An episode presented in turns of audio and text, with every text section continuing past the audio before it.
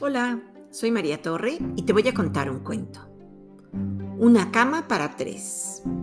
Escrito por Yolanda Reyes con ilustraciones de Ivar Dacol. Publicado por Alfaguara Infantil.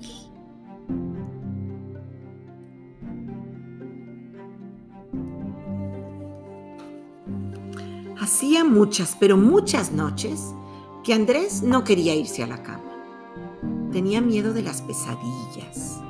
Mamá lo llamaba desde la ventana. Andrés, a la casa.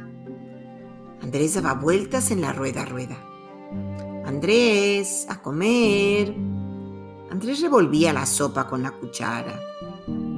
Andrés, lávate los dientes. Andrés recorría con el cepillo todos los dientes hasta que quedaban relucientes. Andrés, la pijama. Andrés se enredaba entre el pantalón. Andrés, a la cama. Andrés hacía un nudo con las cobijas hasta que mamá lo desenredaba.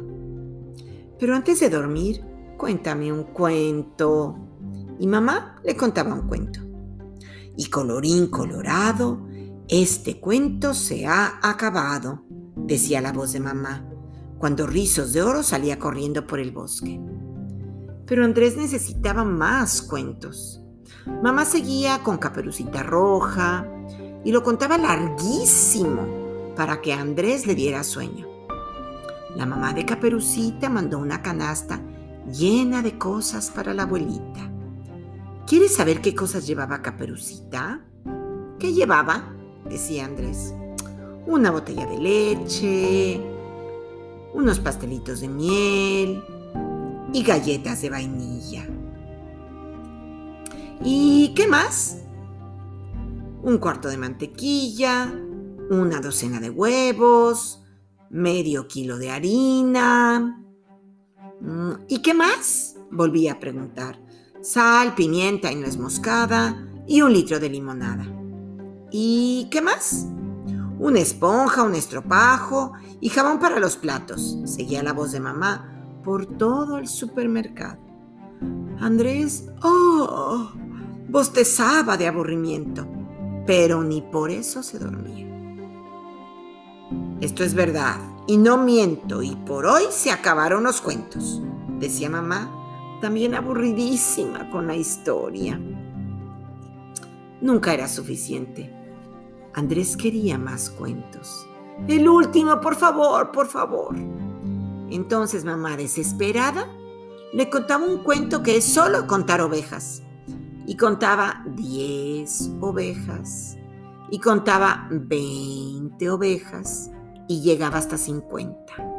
Pero Andrés quería seguir con las cuentas. Hasta que mamá se quedaba ronca y furiosa. Con una voz muy feroz exclamaba, te duermes inmediatamente y ni una oveja más. Mamá apagaba la luz. Así, sin luz y sin voces, la noche parecía más sola. Mamá, ¿por qué se hace de noche y luego de día? Y luego otra vez de noche y luego otra vez de día. Porque sí, decía mamá. Porque sí no significa nada. Pero a mamá no le importaba. Quería irse a dormir a su cama. Y al fin desaparecía. Andrés se quedaba solo, solo con la noche, temblando de miedo. En ese mismo momento veía a un dragón asomado a la ventana. Andrés se tapaba la cara con las cobijas, pero al dragón no le importaba y se metía en el cuarto. El dragón se movía detrás de la cortina. Andrés se hacía el que no lo había visto, pero el dragón se sentaba a la orilla de la cama. Andrés cerraba los ojos para no mirar, hasta que se dormía de verdad. Entonces el dragón se metía entre sus sueños y lo perseguía por un laberinto. Justo cuando iba a atraparlo, Andrés veía la salida. Ahí afuera lo esperaba papá, que parecía un dragón despeinado, a punto de escupir fuego. ¡Auxilio! ¡Socorro! ¡Ahí viene y me atrapa! gritaba Andrés. ¿Quién viene y te atrapa? Preguntaba papá. Un dragón feroz que escupe fuego. Los dragones no existen. Vuelve ahora mismo a tu cama y no te levantes hasta mañana. Pero, ¿puedo dormir con ustedes? Ni lo sueñes. No hay sitio para los tres. Siempre era la misma historia. Ya nadie sabía qué hacer. La abuela le preparó agua de lechuga con manzana, hierbabuena y mejorana. Mamá le dio tres gotas de impaciencia. El doctor Astro le hizo un examen de sueño. Le recetó un jarabe y mandó a los papás al consultorio de la señorita Morales, que era una profesora experta en pesadillas. Tres en la cama. Eso está muy mal, opinó la señorita Morales. Si lo dejan una noche, ahí se les va a quedar. Se nota que esa profesora solo sabe dar clases, se quejaba mamá. La cosa no es tan sencilla. Si yo descubro una receta contra las pesadillas, la empaco en un frasquito y la vendo en los supermercados. Y nos hacemos millonarios, porque todos los papás del mundo van a querer comprarla, soñaba papá. Pero al dragón no lo espantaban los remedios, ni los proyectos, ni los regaños sino todo lo contrario. Su trabajo era asustar. Se sentía la pesadilla más feroz de la ciudad. ¡Auxilio! ¡Socorro! ¡Ahí viene y me atrapa! gritaba Andrés. ¡Ay! Ahora tienes que ir tú, refunfuñaba papá. Pero yo fui hace media hora, protestaba mamá. Tú tienes que ir esta vez.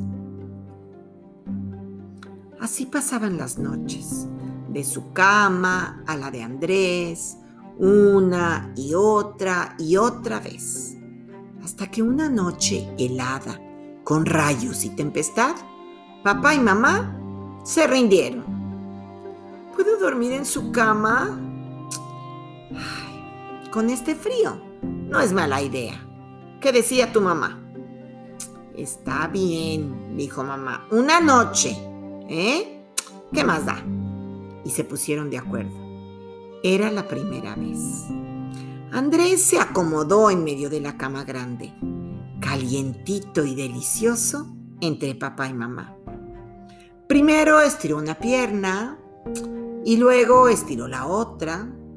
Después soñó que era un avión y abrió los dos brazos como si fueran alas. La pobre mamá ya estaba en el bordecito colgando de las sábanas. Y el pobre papá hacía equilibrio con sus piernas enormes fuera del colchón. Ya no aguanto más patadas, dijo papá, y se fue, refunfuñando, para la cama de Andrés. Aquí sí voy a dormir. Esta cama es muy pequeña, pero es solo para mí. Y cuando estaba a punto de cerrar los ojos, le pareció ver una sombra. Una sombra de dragón. Ay, ¿los dragones no existen? se dijo papá a sí mismo con voz fuerte de regaño. Al dragón, ya lo sabemos, le encantaban los regaños. Por eso no se inmutó. Se quedó muy callado junto a los pies de la cama, esperando y esperando. Papá empezó a roncar muy despacio. Un ronquido y un silbido. El dragón se fue acercando. Dos ronquidos, dos silbidos. El dragón se recostó y puso su gran cabeza en la almohada de papá. Tres ronquidos, tres silbidos. El dragón contó hasta diez. Diez ronquidos, diez silbidos. Y se metió al laberinto de los sueños de papá. ¡Uy! ¡Qué laberinto más espantoso! Hoy lo voy a recorrer. Y si me gusta, cada noche volveré. Al cabo de un rato, sonaron los alaridos y papá llegó a la cama corriendo despavorido. ¡Auxilio! ¡Socorro! Ahí viene y me atrapa. ¿Quién viene y te atrapa? preguntó mamá. Un dragón feroz que escupe fuego, dijo papá, un poquito avergonzado. No lo puedo creer. Tan grande y con pesadillas.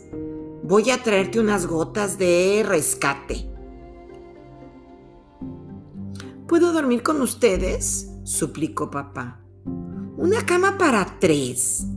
Si tú siempre has repetido que eso es una incomodidad. ¿Yo? Yo, siempre lo he repetido. pero qué barbaridad! Esta cama es gigantesca. Aquí caben tres o más. Y colorín colorado, papá y Andrés se han dormido calientitos y abrazados. Mamá también se ha dormido, encogida en un rincón. Y el dragón, muerto de frío, se pasó de madrugada a la misma habitación. Si caben tres en la cama, caben cuatro. ¿Por qué no? Y colorín colorado, este cuento, ahora sí, se ha acabado.